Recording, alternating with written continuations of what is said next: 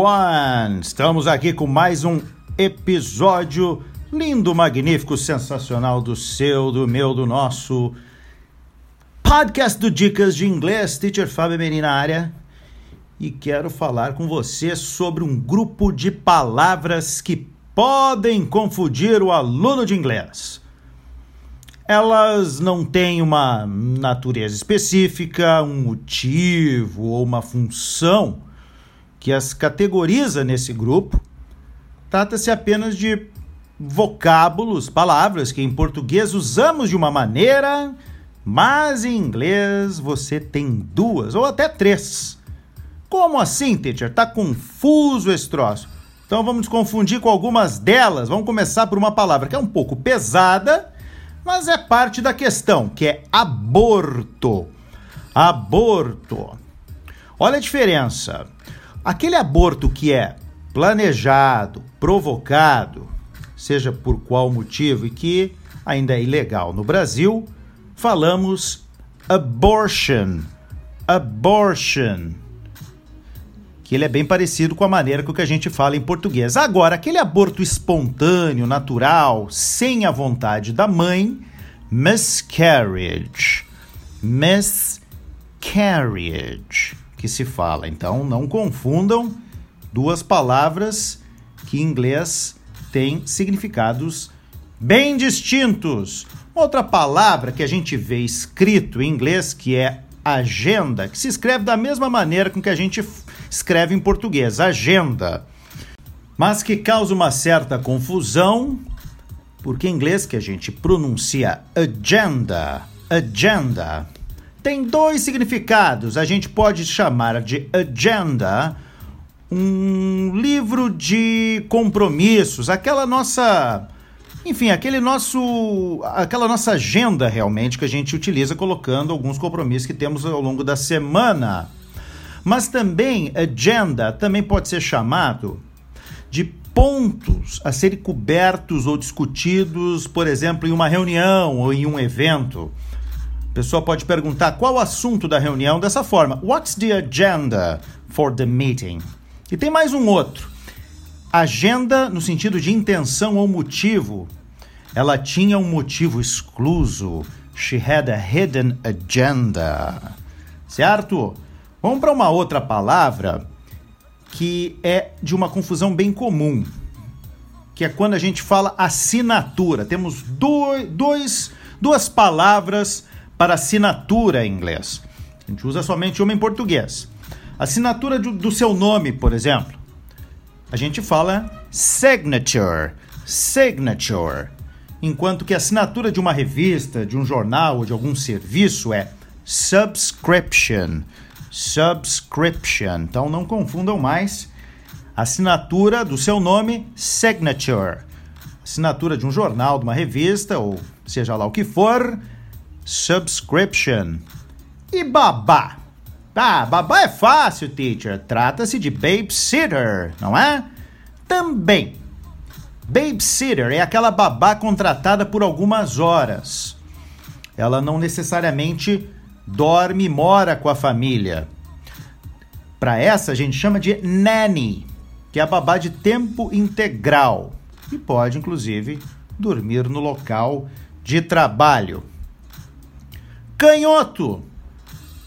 Trata-se de pessoas iluminadas como Paul McCartney, que toca contrabaixo virado por usar a mão esquerda. Sim, mas também temos outro tipo de canhoto. O Paul McCartney seria como chamamos de left-handed. Left-handed, que é a pessoa que então é mais hábil com a mão esquerda do que a direita. Agora, o canhoto de um ingresso ou de um cheque, sabe aquele canhotinho que a gente recebe quando compra alguma coisa? A gente chama de stub. Stub. S-T-U-B. Stub. Então, não confundam mais. Chão. Também temos mais de uma palavra para chão em inglês. Duas, bastante usadas. O chão da rua, que é um chão não necessariamente pavimentado, é o chão em geral, que é o ground. Ground.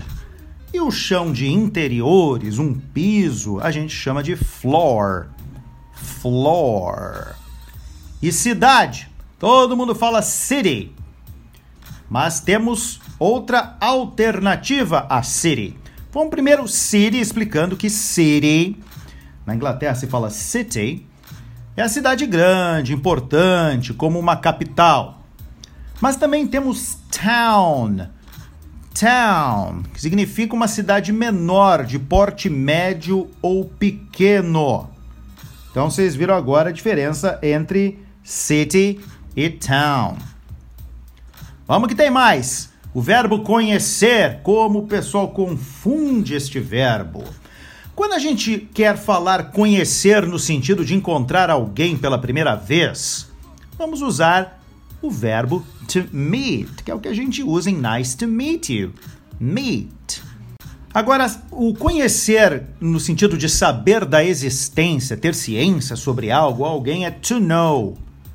To know, que é também saber. To know. Uma dica, quando a gente tem uma terceira palavra também que muita gente fala assim, eu quero conhecer Londres, I want to know London.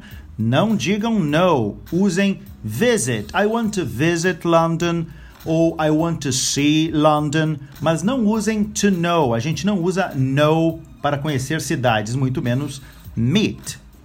Noiva! Temos duas noivas também.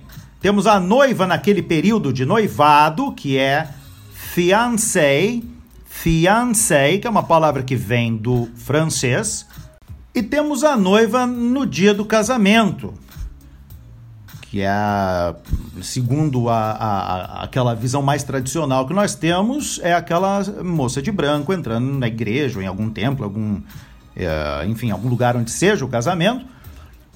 Ela é chamada de bride. Então, a noiva durante o noivado, fiancé, e na noite ou no dia do casamento, bride. E o noivo também.